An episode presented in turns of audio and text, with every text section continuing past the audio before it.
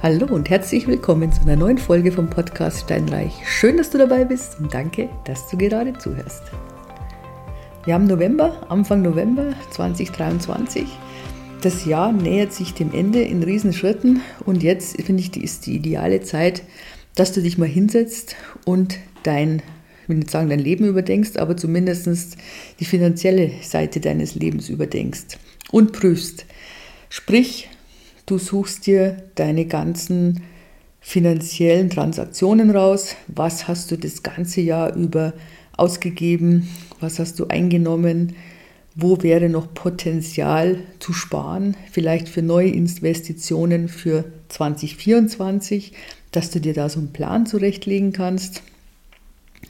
Dann ist es auch gut, wenn du dir zeitnah einen Termin bei deinem Steuerberater sichern könntest um mit ihm noch das eine andere durchzugehen, sei es jetzt wegen der Immobilien oder einfach so allgemeine Strategiegespräche. Also das empfehle ich tatsächlich immer, ein Strategieges äh, Strategiegespräch zu führen.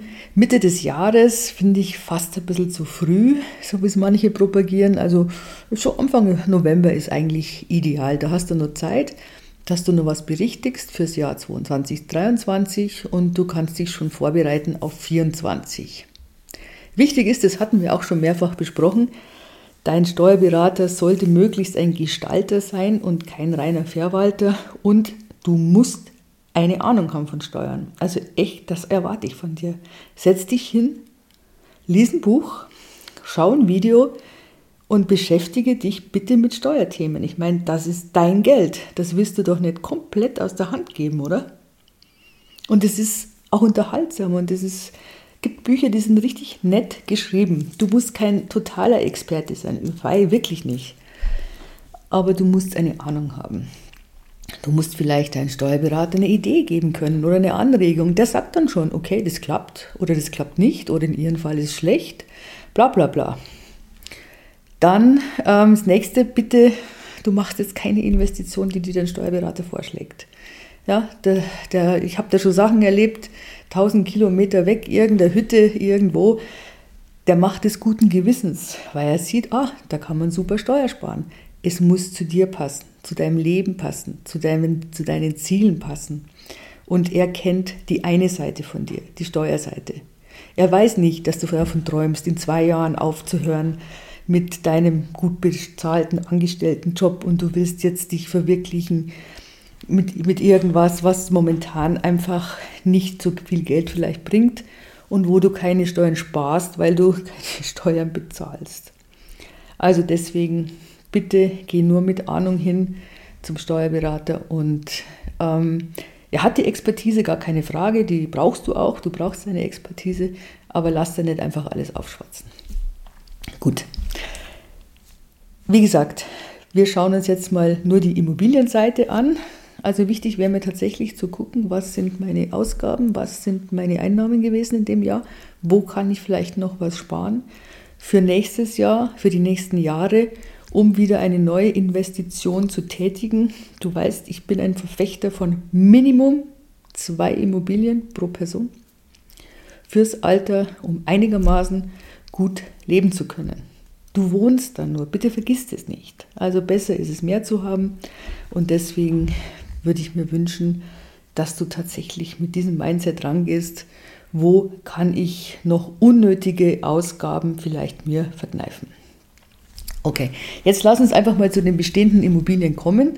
Falls du heuer eine Immobilie gekauft hast, dann schau nach bitte, wie alt die ist. Und wir hatten das schon mal im Podcast, die Restnutzungsdauer, dass du dir ein Gutachten erstellen lässt über die Restnutzungsdauer. Du kannst du so wahnsinnig viel Geld sparen. Wirklich. Du musst dir denken, es ist ein Unterschied, ob du jetzt diese 50 Jahre der Abschreibung für das Gebäude, das das Finanzamt bei jeder Transaktion von dem gleichen Gebäude immer und immer wieder ansetzt, also auch beim Gebäude, das um 1900 gebaut worden ist, längst abgeschrieben ist und immer wieder saniert wurde und du fängst immer wieder von vorne an mit der Abschreibung. Also das Finanzamt macht es so, du machst es natürlich nicht. Du lässt dir ein Restnutzungsgutachten erstellen und wenn dann der Gutachter ähm, auf den Trichter kommt, Tja, es ist zwar saniert worden, aber da nicht gut genug und hier muss man Abstriche machen. Und wir reden, reden nur ums Gebäude, gell? also ist dir schon klar. Nicht das Grundstück. Wir reden nur um den Gebäudewert. Wenn du was kaufst, hast du immer einen Grundstücksanteil dabei. Aber gut, das ist ein Gebäudeanteil.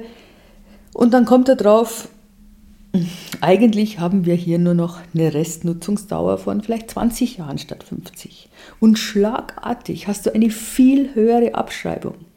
Und dadurch wird es dann auch wieder interessant, wirklich interessant in Immobilien zu investieren, weil du hast ja nicht nur die Rendite der Miete, nein, du hast ja auch noch die Abschreibung, die zwar Jahr für Jahr dann sinken wird, das ist ja klar, aber du hast die erhöhte Abschreibung und das ist halt wirklich ein Riesenvorteil für dich. Also checkt es. Und ich kann ja gar nicht sagen, was es kostet. Also bei uns kostet es ungefähr 1500 Euro.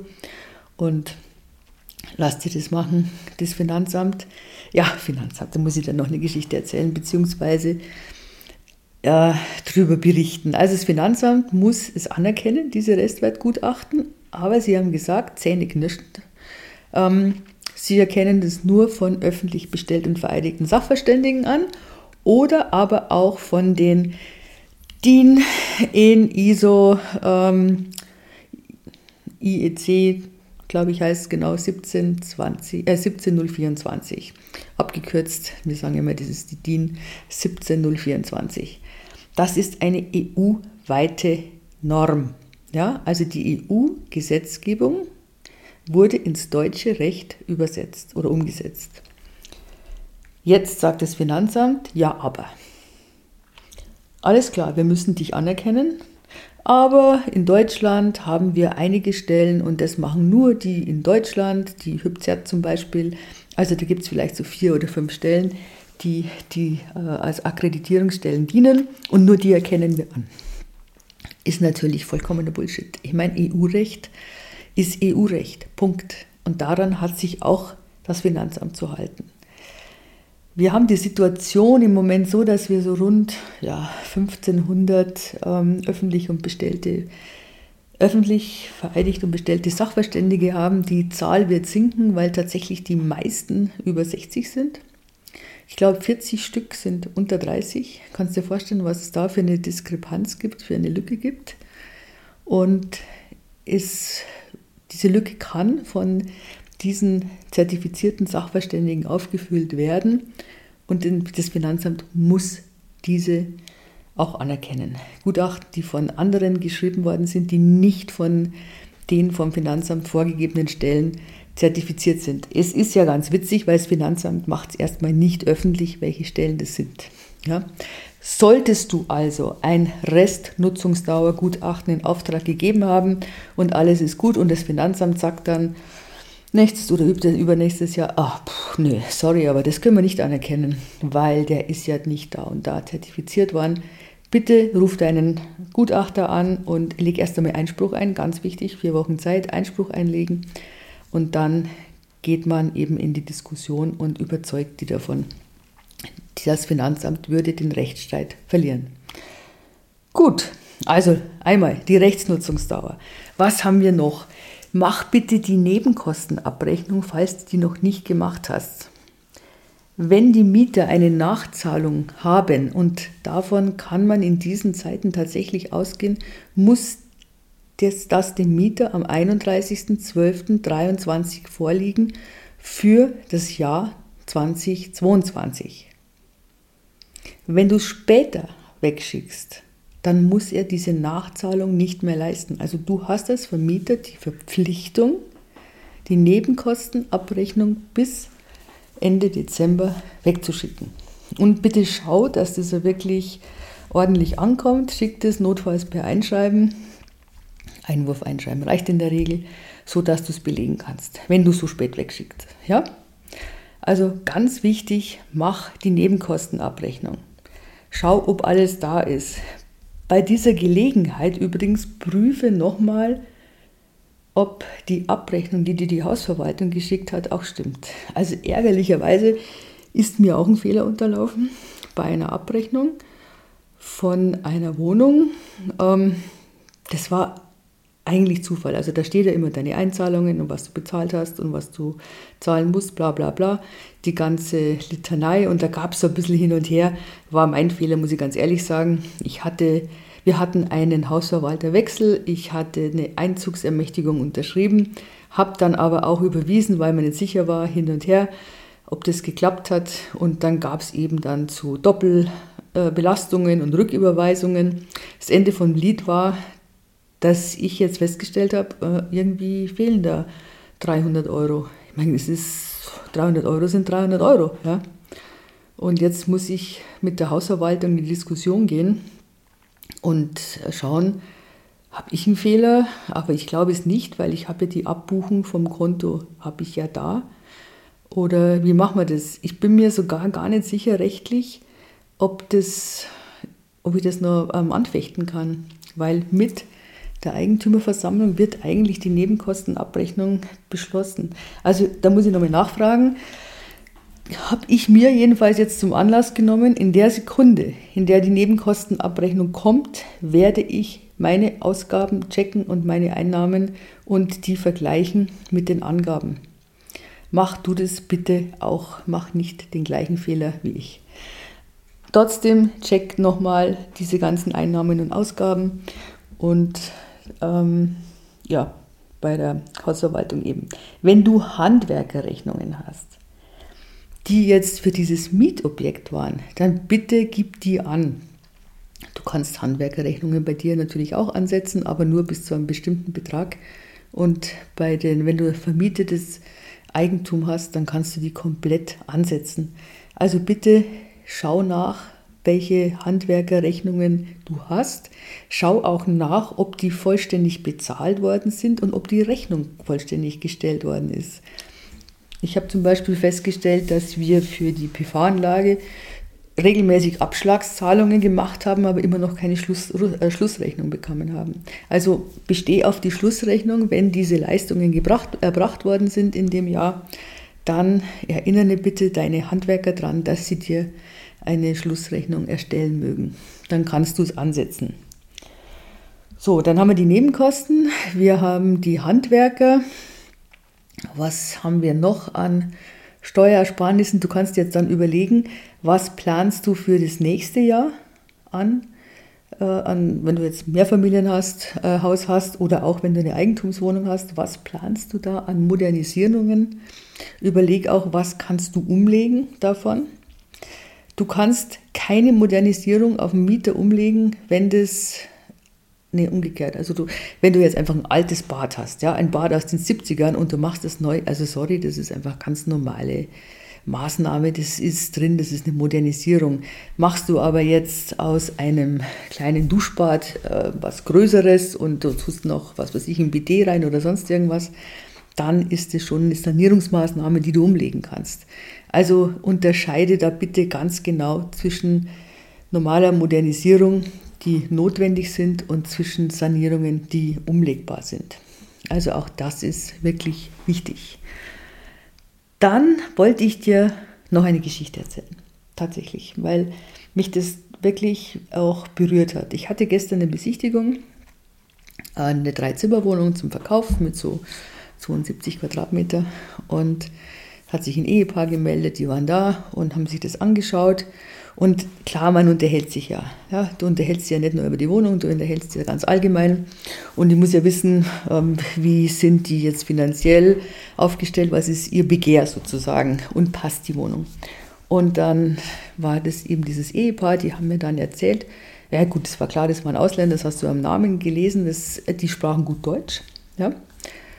Aber trotzdem merkt man es natürlich, die Frau sprach nur besser Deutsch als der Mann und haben erzählt, sie sind vor acht Jahren sind sie nach Deutschland gekommen und die sind beide aus Syrien.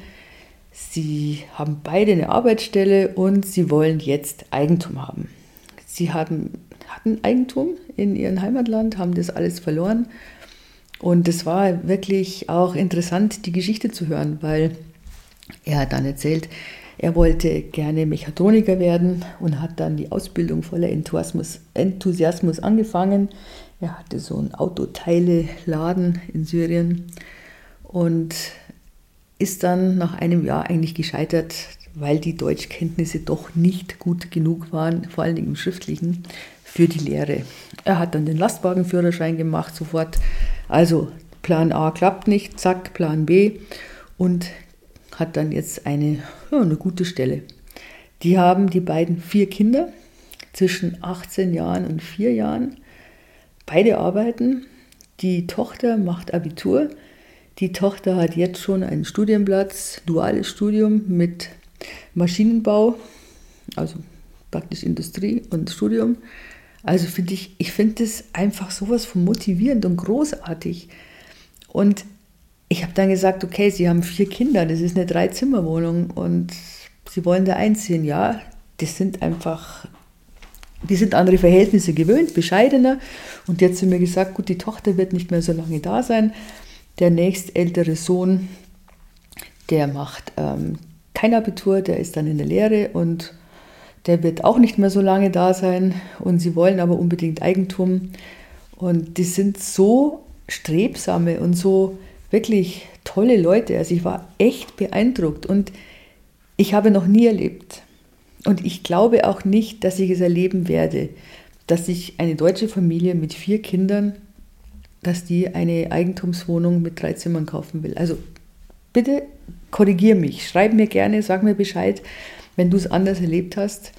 Aber so diese Bescheidenheit, dass man sagt, nee, wir rücken jetzt zusammen die Eltern schlafen im Wohnzimmer, dann haben wir zwei Kinderzimmer, jeweils für die, ja, für die Kinder, jeweils zwei Kinder.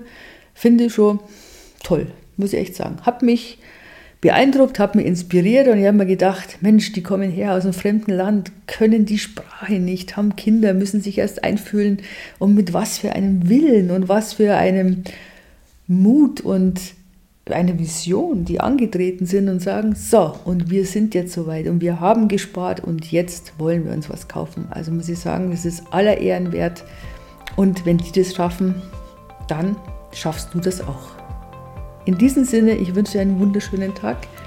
Lass es dir gut gehen. Wenn es dir gefallen hat, lass mir gerne eine Bewertung da. Und ansonsten hören wir uns gerne nächste Woche wieder. Ciao.